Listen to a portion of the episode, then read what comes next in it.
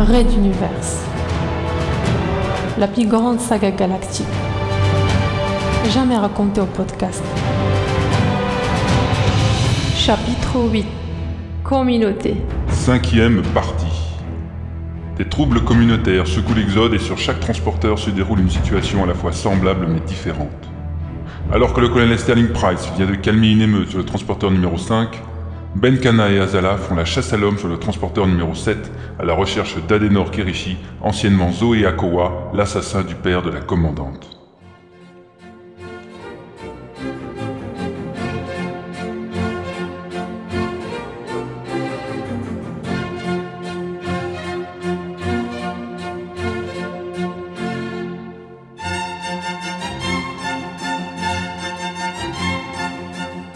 Zoé Akoa virevoltait au milieu de la piste de danse.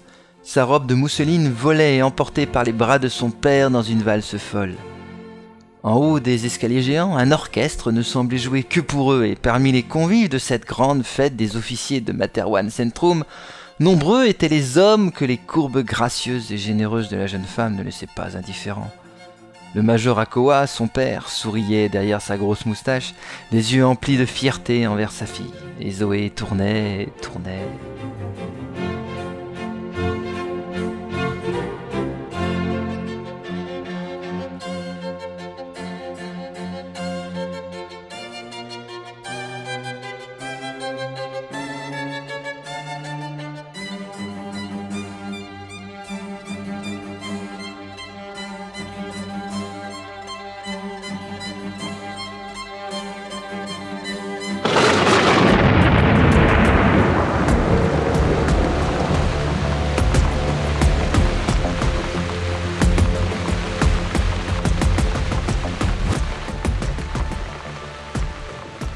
La magie de l'instant s'estompe pas.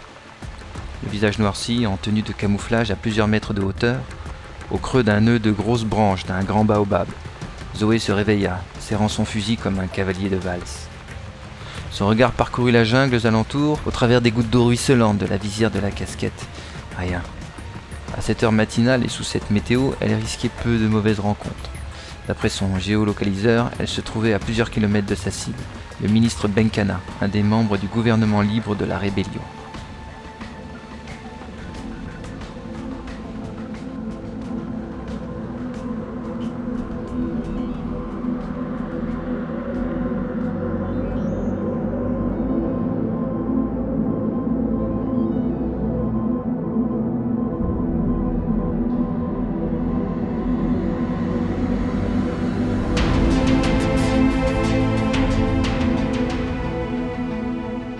Mon colonel, je ne me sens pas apte à accomplir cette mission. avait-elle répondu à son supérieur lors du dernier briefing?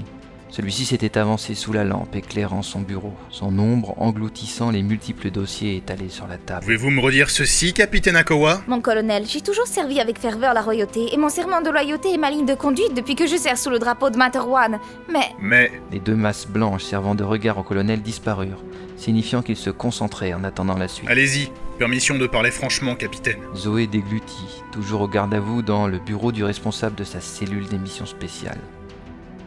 Ils travaillaient ensemble depuis presque trois ans et elle avait une grande confiance en lui. Mais comment expliquer ce qu'elle ressentait? Mon colonel, j'éprouve des scrupules à abattre un homme qui est connu comme un grand politicien juste et raisonné. Mon père me parlait souvent de lui comme d'une référence d'honnêteté et de droiture et j'ai même voté pour lui il y a deux ans avant la validation des élections et l'établissement de la loi martiale dans la région. Je pense que... Vous n'êtes pas ici pour penser, capitaine hurla le colonel, montrant alors en plus de ses yeux blancs des canines de même valeur. Puis, se rasseyant, il resta une minute silencieux à regarder son meilleur agent, droite devant lui, tremblante malgré ses multiples expériences d'assassinat. Il avait toujours cru ou voulu voir en elle une arme belle et mortelle. Sans doute pas aussi détachée qu'il aurait fallu. Trop souvent, elle posait des questions quant aux raisons de sa mission, mais il réussissait toujours à calmer sa conscience. Malheureusement aujourd'hui, l'état de Materwan était en danger. Une sédition à l'échelle planétaire se déroulait et il avait la possibilité de porter un grave coup à l'ennemi. Il reprit d'un ton conciliant. Capitaine Akoa. Zoé. Je crois savoir que votre père est un peu souffrant en ce moment, non? Oui, mon colonel. Une mauvaise grippe, semble-t-il. Alors je vous propose de vous enquérir de sa santé dès ce soir, et si demain il allait mieux, nous pourrions reparler de votre mission. Cela vous convient-il? Zoé resta bouche bée. Elle ne pensait pas que le colonel irait jusque-là pour l'aider, Merci, mon colonel. dit-elle d'une voix pleine de reconnaissance, Je vous retrouve demain alors. Parfait, Akoa. conclut le colonel en la laissant filer hors de son bureau.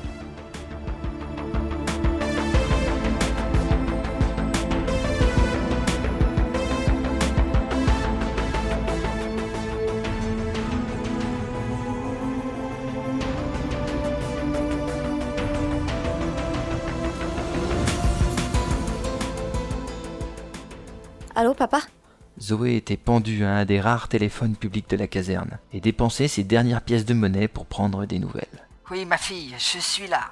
Dis donc, je devrais être plus souvent malade, tu m'appellerais plus Papa, arrête de dire des bêtises. Alors, le médecin est-il passé? Oui, il m'a donné une piqûre et m'a demandé de rester au chaud et au calme une semaine en prenant des cachets qu'il m'a confiés.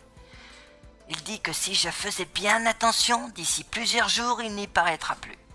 Zoé souffla. À l'âge de son père, en retraite dans deux mois, ce genre de maladie bénigne pouvait être mortel. Papa, demande à Madame Barton, ta voisine, de te préparer un peu de soupe. et- Attends, chérie, on vient de frapper à la porte. Je vais aller voir de quoi il s'agit. Ne bouge pas, je reviens. Nice.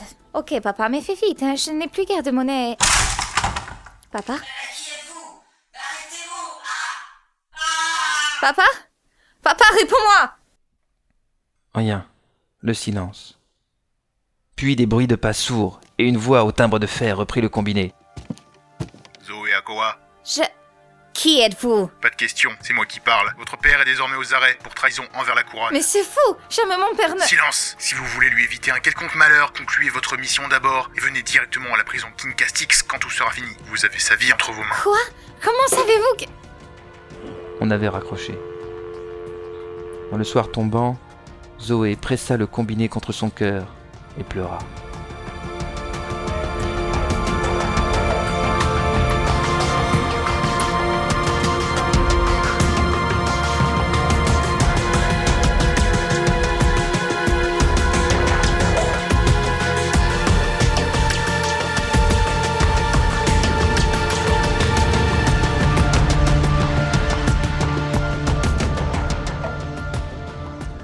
Colonel était absent, mais une note l'attendait avec les instructions pour la mission qu'un jeune subordonné lui apporta, encadré par deux armoires à glace visiblement sur leur garde.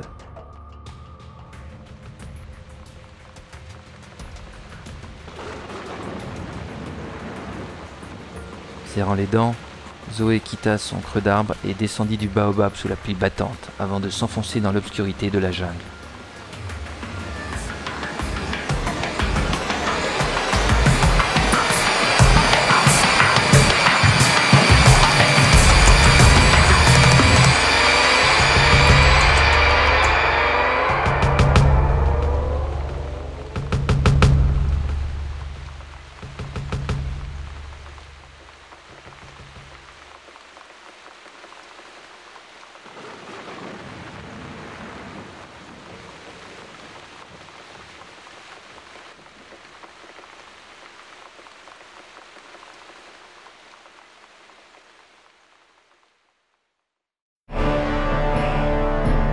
Un raid d'univers. À suivre.